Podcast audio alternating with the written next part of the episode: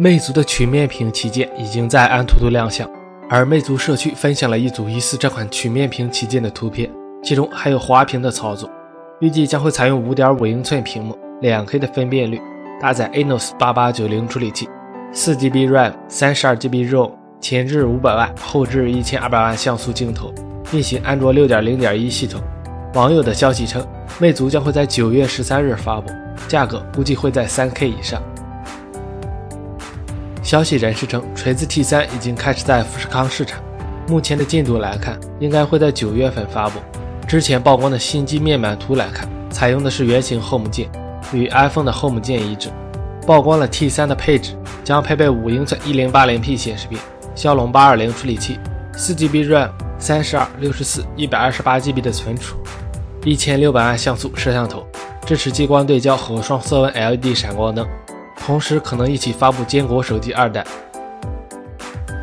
华为要推出一个全新的手机品牌，其将被命名为 nova，代言人可能是关晓彤，而它的主要竞争对手则是 OPPO 和 vivo，主打线下女性市场。微博上放出了一张疑似华为 nova 新机的外观细节图，该机将会在 IFA 2016展会上首发亮相。爆料大神 Plus 晒出了为 iPhone 7系列定制的保护壳。从图片中能够看到新款 iPhone 的细节，保护壳照片中看到了双镜头。外媒也曝光了 iPhone 7相机模块谍照，采用 L 型的柔性电缆，与 iPhone 6s 的柔性电缆形状不同，类似于 6s Plus 的柔性电缆。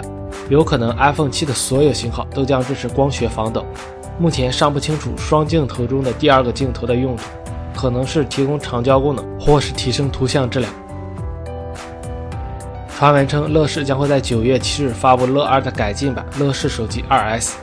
微博用户晒出了据称是乐 2S 的真机后盖图片。乐 2S 将加入全新的黑色配色，同时信号溢出区的处理升级为纳米注塑的一体式金属机身，整体感更好。这项改变也是一次 iPhone 7系列在外观上的变动。看来乐视又提前了一步。GoPro 即将发布全新一代运动相机 GoPro Hero 5。Hero 5总共将有两种版本，包括 Session 和 Black。目前曝光了 Hero 5 Black 版本的机身配置：最高录制 1080p 分辨率视频，1220毫安时电池，支持 USB Type C 和蓝牙4.1，六片非球面镜片。总体来说，升级不大。